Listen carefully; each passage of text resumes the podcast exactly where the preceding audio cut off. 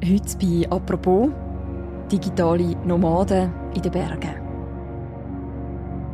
Es gibt Menschen, die nur einen Laptop brauchen und von überall aus arbeiten können. Gewisse von denen verlegen ihren Arbeitsplatz irgendwo in die Karibik oder nach Südostasien oder Australien. Irgendwo, wo es viel Sonne hat, viel Strand. Das ist so das Klischee der digitalen Nomaden. Und dann gibt es die, die mit ihrer Arbeit in die Schweizer Berge ziehen. Warum Berggemeinden digitale Nomaden anziehen und was das für klassische Grossraumbüros bedeutet, über das reden wir in der heutigen Folge vom Podcast «Apropos» vom Tagesanzeiger und der Redaktion Tamedia. Mein Name ist Mirja Gabatuller und bei mir im Studio ist der Inlandredakteur Jan Scherix. Hallo Jan. Salut Mirja. Jan, du hast vor kurzem den Alexander Ernst getroffen. Wie hat sein Leben noch bis vor kurzem ausgesehen? Der Alexander Ernst war ein Spitzenmanager bei der Ems Chemie, auch ein Werdegang durch grosse Betriebe, Unternehmen, vor allem in der Chemie in Basel. Und er hat vor ein, zwei Jahren entschieden, dass er will aussteigen und sich selbstständig machen. Mhm. Er hat dir das auch erzählt. Hallo, ich bin Alexander, einer der Gründer von der Epico International AG bin hier im Schloss Löwenberg in Schwein und seit etwa einem Jahr sind wir hier. Wie sieht sein Alltag heute aus? Der sieht ganz anders aus als früher. Früher hatte er eine Sekretärin oder ein Sekretär, hatte ein eigenes Büro gehabt, gross, mit Fahrer und ein super Salär natürlich. Und er hat dann eben entschieden, sich selbstständig zu machen und vor allem auch seinen Arbeitsort, seinen Arbeitsplatz völlig neu zu definieren. Oder? Er ist dann quasi in Berge gezügelt mit seiner Familie und hat sich so in einer Art Pop-up-Gebäude, wo so umgenutzt wird, so ein bisschen low-budget-mäßig, viel Freiraum, hat er sich quasi in Räumlichkeiten eingemietet und führt jetzt total anderes Leben als vorher. Also viel, wie er sagt, viel selbstbestimmter. Was ist für ihn der ausschlaggebende Moment, wo er gedacht hat, jetzt verleiht er seinen Arbeitsort in die Berge? Also bei ihm ist ganz klar der Drang nach mehr Selbstbestimmtheit, mehr Freiheit. Der Alexander Ernst ist Unternehmer. Wie schaut er heute auf seinen Entscheid? Gut, also er ist äh, zufrieden. Ich glaube, er kann auch eben viel mehr Freizeit, Familie und Arbeit ineinander verzahnen lassen. Und das ist, wie er sagt, viel organischer und am Schluss auch viel gesünder für ihn. Und zwar der beste Entscheid ever. Und zwar ganz einfach vollkommen bin ich frei in der Bestimmung, wie ich den Tag strukturiere, was ich mache, in welchem Ausmaß. Das ist echt super.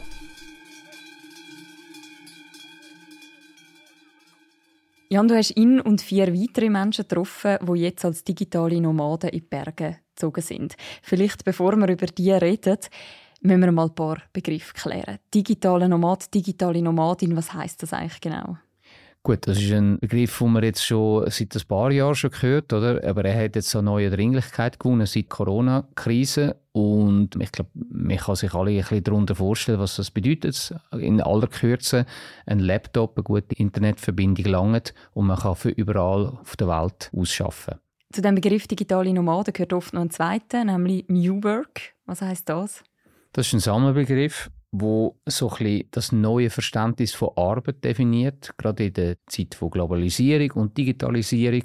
Und eben das New Work definiert ein bisschen die Arbeit anders als früher. Was heißt anders? Anders heißt, dass man die Trennung zwischen Freizeit und Arbeit nicht mehr so klar zeichnet Anders heißt das auch hierarchisch, dass das nicht mehr so steil ist, dass das viel flächer ist, dass es eben auch viel mehr ums Wohlbefinden, ums Individuum geht. Also einfach alles, so ein bisschen, was eben so ein bisschen in die Neuzeit hineinkommt, auch seit Corona. Und dann entsteht aus dem Ganzen auch noch so eine schöne Begriffsschöpfung wie Workation. Das ist eine Kombination zwischen zwei Begriffen, wie es im Englischen schon so ein bisschen angedeutet ist, eben zwischen Work, also Arbeiten, und Vacation, Ferien. Also etwas zwischen Arbeiten und Ferien. Die fünf Personen, die du jetzt getroffen hast, die als digitale Nomaden in Berge gezogen sind, wie muss man sich deren ihren Alltag vorstellen? Eben genau, eine flüssende Bewegung zwischen Freizeit und Arbeiten. Sehr selbstbestimmt. Nicht unbedingt, dass sie weniger arbeiten, aber sie arbeiten wie einfach anders. Was sind das für Menschen, die das machen? Hast du da Gemeinsamkeiten gefunden bei diesen fünf? Ja, man muss natürlich schon sagen, dass das schon auch eher Leute sind, die gut verdienen, die gut ausgebildet sind, die sich das auch leisten können, die im digitalen Bereich arbeiten, eben, die jetzt nichts mit Handwerkliches arbeiten, wo es halt eine fixe Werkbank hat, wo dann das Spezialgerät zum Beispiel dort steht und halt nur dort, sondern eben, man kann das alles über den Laptop, über das Internet machen über Netzwerk, wo dann miteinander verbunden ist, wo es dann eben nicht so darauf ankommt, eben quasi im Grossraumbüro zu Zürich oder zu Bern oder zu Basel hockt, sondern halt irgendwo in den Bergen oder am Meer. Du hast ja ein paar von diesen Coworking Spaces oder von diesen Büros besucht, von diesen digitalen Nomaden in den Schweizer Bergen. Wenn wir jetzt mal von unserem Grossraumbüro da ausdenken, inwiefern unterscheidet sich so der Arbeitsalltag an so einem Ort? Es ist total frei, wer gerade dort ist. Es ist immer ein bisschen jemand dort. Es gibt aber irgendwie jetzt ja keine Sitzungen, wo dann alle müssen zu einem bestimmten Zeitpunkt dort sind, sondern das sind eben Leute, die an sich gar nicht miteinander arbeiten. Aber sie arbeiten dann individuell an ihrem Projekt am Laptop, haben dann Kommunikationsweg offen zu ihrem Büro, wo meistens dann im Unterland ist. Aber sie haben dann halt irgendwie doch ein bisschen den sozialen Austausch, mal äh, ein Gespräch beim Kaffee. Eine hat mir dann eben auch gesagt, sie ist froh, weil sie immer jemanden findet fürs Mittagessen. Also eben so ein bisschen mir schafft sehr individuell, hat aber doch irgendwo so einen Community-Gedanken, also so ein bisschen einen sozialen Austausch in dem Büro. Mhm. Kann man sagen, wie viele Menschen weltweit so als digitale Nomaden arbeiten? Schwierig zu sagen. Was man sicher weiß, die Zahl steigt. In Amerika sind es etwa schon 15 Millionen Leute, die sich offenbar schon als digitale Nomaden bezeichnen. Auch in Europa, sogar auch in der Schweiz natürlich, steigt die Zahl. Man versucht so ein bisschen zu evaluieren, wie viel das, das im Moment sind.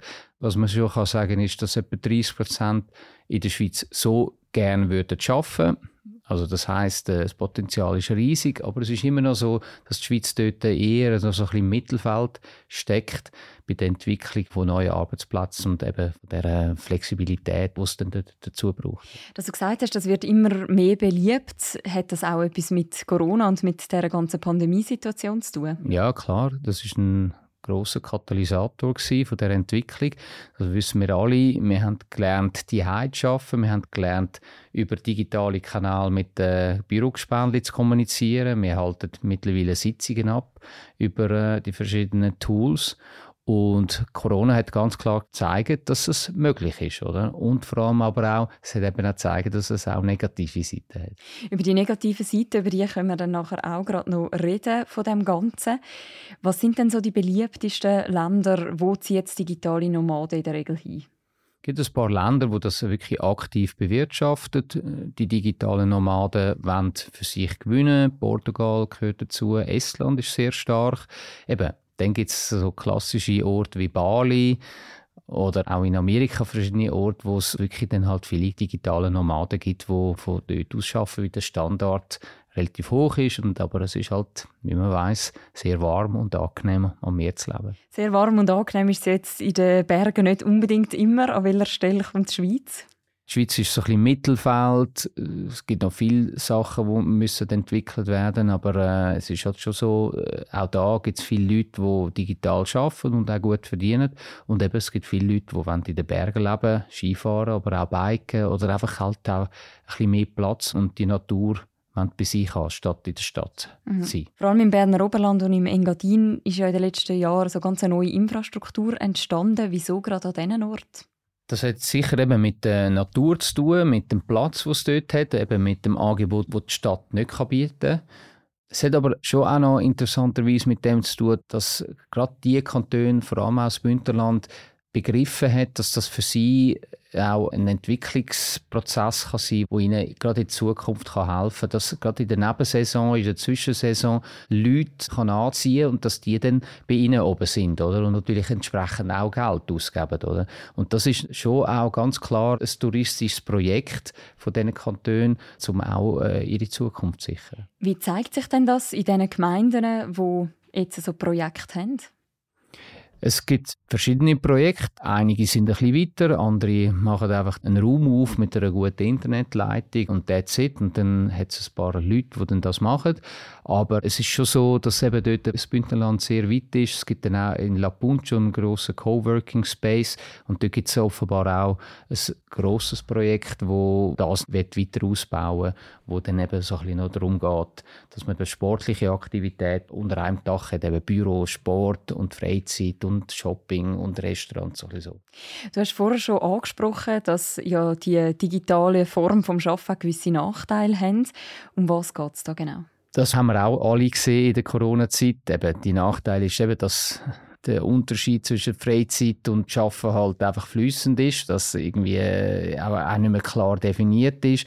Das führt natürlich zu Stress, wenn man irgendwie muss eine Sitzung abhalten und Kinder sind hinten dran oder irgendwie der Haushalt muss gewacht werden und man hat irgendwie nie so richtig frei und man schafft irgendwie auch nicht so richtig. Also es ist auch nicht jedem gegeben, glaube oder? Das hat man glaube auch gemerkt.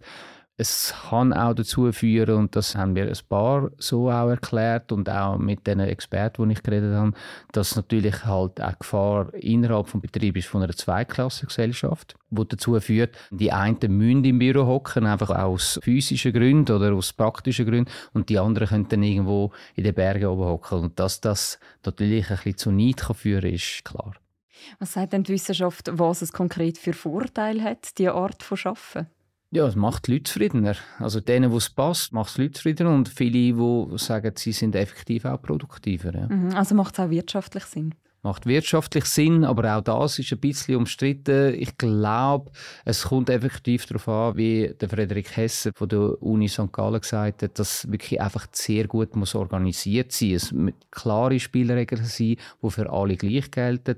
Es muss klar kommuniziert werden und dann macht es Sinn, aber nur dann. Und wenn man es so ein bisschen irgendwie macht, glaube ich, dann äh, ist es eben eher kontraproduktiv.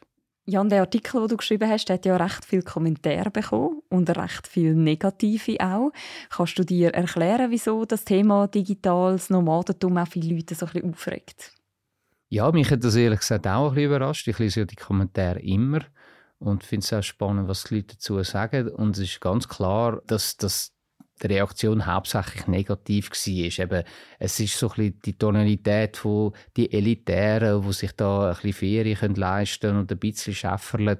Und das, das ist schon so ein bisschen der Ton, den man gehört hat. Ich glaube auch nicht, dass das jetzt alle so denken, aber das ist halt ein Fakt, eben genau der Aspekt vom Neid, von der Zweiklassengesellschaft, weil es können sich halt einfach auch nicht alle so ein Leben leisten. Ja, das mhm. ist klar. Und je nach Arbeit ist es auch einfach nicht möglich.